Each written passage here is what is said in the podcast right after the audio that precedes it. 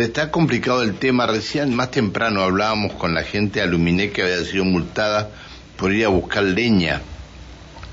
Es decir, porque hay una ordenanza que prohíbe cortar leña para copiar en Aluminé. hay casas que no tienen gas y hay otras casas que tienen gas en ese sector del barrio intercultural.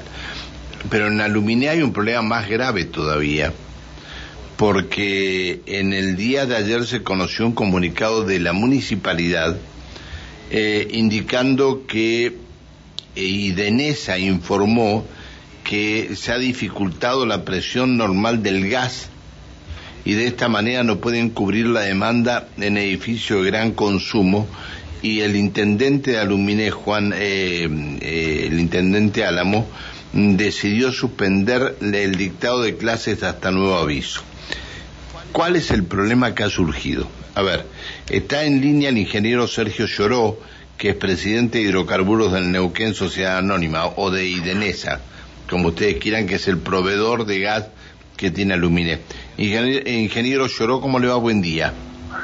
Buen día, Pancho. ¿Cómo le va a usted? Bien. Un saludo al equipo y a toda la audiencia. ¿Cómo anda? Bien, muchas gracias por atendernos, ingeniero. No, no, por favor. Que siga, que, este, ingeniero, eh, ¿qué pasó en Aluminé? En realidad, eh, eh, Pancho, la, realidad es que esta, situación extrema que se da cada tanto, por supuesto, se da algunos años podemos tener que tenemos referencias y que venimos haciendo un poco la estadística de todo esto, este, hay hay días y hay olas de frío que provocan estas situaciones donde persisten durante una semana o diez días temperaturas por debajo de los menos 10 grados bajo cero. De hecho, ayer en, Villa Pegüeña estuvieron haciendo cerca de menos 15 grados, en la zona de Aluminé 12, menos 13.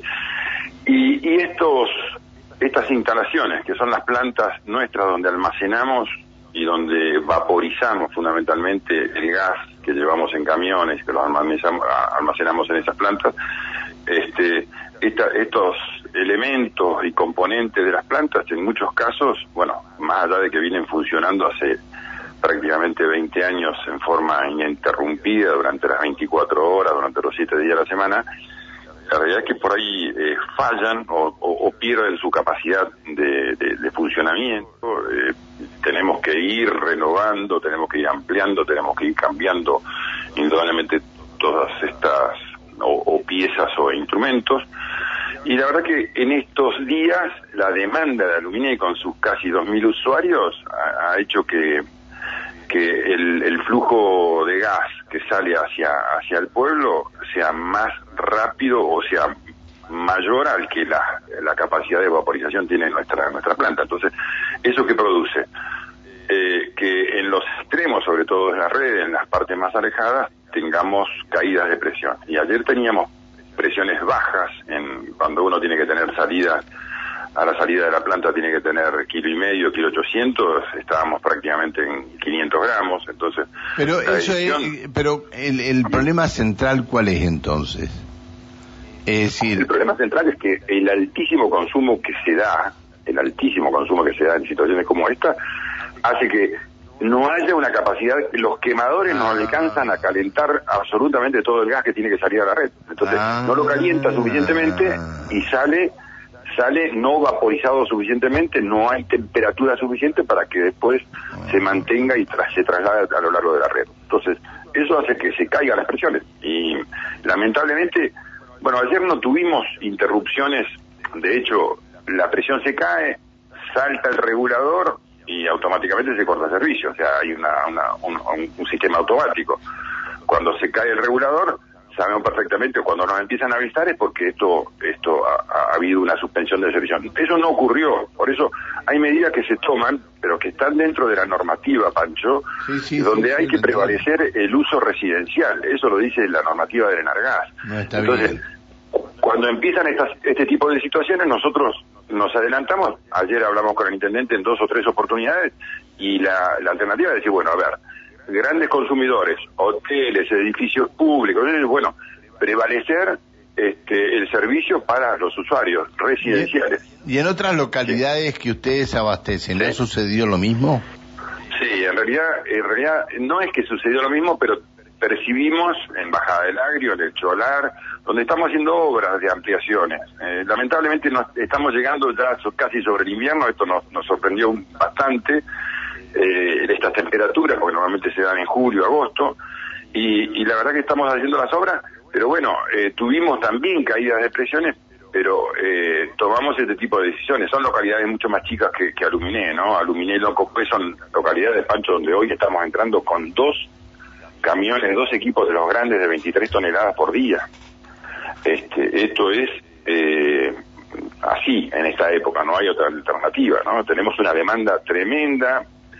Nosotros eh, tuvimos que acudir en estos días, la semana pasada yo fui a Buenos Aires, me, entrevisté en la subsecretaría con la subsecretaria de Hidrocarburos, la ingeniera Videla. Eh, eh, a partir del lunes eh, acudimos al, contacto del secretario de Energía en Neuquino, Darío Martínez. de hecho, el altísimo consumo ha hecho que nosotros se nos fueran consumiendo la, el cupo de toneladas para usar que nos dan como subdistribuidora. Este, hay un acuerdo a principio de año que dice que las empresas productoras deben entregar tanto en el primer trimestre, o sea, enero, febrero, marzo, en el segundo, abril, mayo, junio, a tales, a Distrigas, a Copetel, a Idenesa, a las diferentes distribuidoras. Y de hecho se nos están consumiendo sin la intervención del secretario de Energía hubiéramos eh, tenido un mes de junio espantoso porque tendríamos que haber salido a buscar toneladas al mercado, a comprarlo a, precio de, exportación, hubiera generado un perjuicio a Idenesa y al Tesoro de la provincia importante.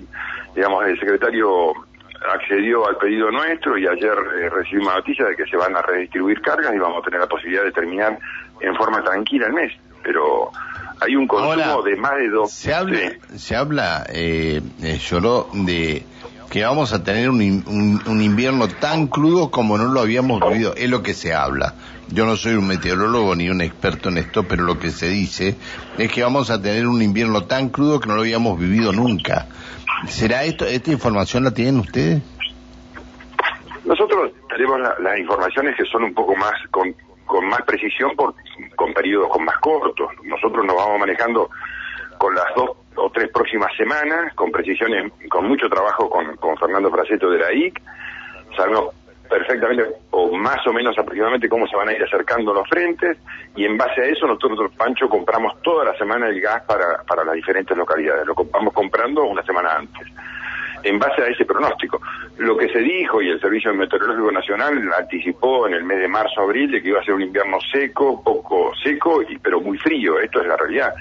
Nosotros cuando hacemos la predicción o, calculamos eh, en base al histórico de consumo en las diferentes localidades, el crecimiento, etcétera, etcétera, hacemos todo un cálculo y pedimos a fin de año, en el caso del, en este caso en el 21, pedimos todo lo que íbamos a usar en el 22. Pero tampoco tampoco sabemos cuáles van a ser las condiciones extremas que se van a dar. Entonces, hay defectos en esos cálculos, hay uno no puede pedir en exceso, porque estamos hablando de, que nos permiten comprar la tonelada a precio subsidiado, no puede pedir en exceso, tiene que tener una, una, una validación y un cálculo lo más aproximado posible. Entonces, nos encontramos como situaciones como esta, donde tuvimos que acudir a, Darío Martínez para que nos diera una mano con, con, conseguir las 2.000 toneladas que nos faltaban, ¿no? Está bien. ¿Cuándo se soluciona el problema de Aluminé? El problema de Aluminé, estimamos que mañana eh, empiezan a, levantar o a no seguir con esta constante de descenso, las temperaturas empiezan a ascender un poco, yo calculo que mañana, hoy lo vamos a hablar seguramente durante el transcurso del día con el director, y va a haber posibilidades que mañana vuelvan a restituirse las clases, pero bueno, los colegios son los grandes este, consumidores, grandes consumidores que tenemos y no podemos suprimir a, los usuarios residenciales. Nosotros tenemos que tomar alguna medida, lo tomamos de acuerdo a la normativa, Pancho. Está bien. Lo saluda Alejandra Pereira. Ingeniero, muy buenos días. ¿Cómo le va? ¿Cómo le va Alejandra? Buen día, ¿cómo anda usted? Muy bien. Eh, ingeniero, con todo lo que, bueno, ya nos explicó, eh, entonces esto, digamos, podrá garantizar el suministro para proveer a las localidades del interior en estos meses más crudos como junio y julio? Sí, sí, por supuesto. Nosotros estamos arrancando eh, a ver, los trimestres, como decía, hay un trimestre que, que se está desenvolviendo, que es abril, mayo, junio, con esto que esta posibilidad que no, de encontrar las 2.000 toneladas faltantes que nos posibilita la Secretaría de Energía, eh, nos permite terminar el mes de julio, junio, y en julio, agosto y septiembre ya tiene un cupo otorgado, digamos, de no, no, exactamente no sé la cifra, pero no estar en el orden de las 12.000 o 13.000 toneladas para ese trimestre, que las tenemos ya otorgadas, o sea, esas las tenemos que salir a comprar semanalmente. No, no creemos que vayamos a tener problemas porque en realidad esas están ya designadas por productor, ya saben, ya sabemos a dónde tenemos que ir a buscarlas, ¿no? Está bien, está bien. Bueno, ingeniero, puede hacer que se solucione esto. Gracias por habernos atendido. No, gracias a ustedes, Pancho. Un saludo al equipo y a toda la audiencia. Muy amable. Que siga muy ¿eh? bien. Hasta luego. Buen día. Eh, 652, el diálogo que manteníamos con el titular de Idenesa, con el ingeniero Sergio Lloró. Suspendieron las clases en Aluminé porque no podían entregar este, o, no podía este, entregarse a los domicilios todo el gas que necesitaban. Están suspendidas las clases y no sé cómo le están yendo a los distintos, este, a los, a los centros de salud y todo lo demás.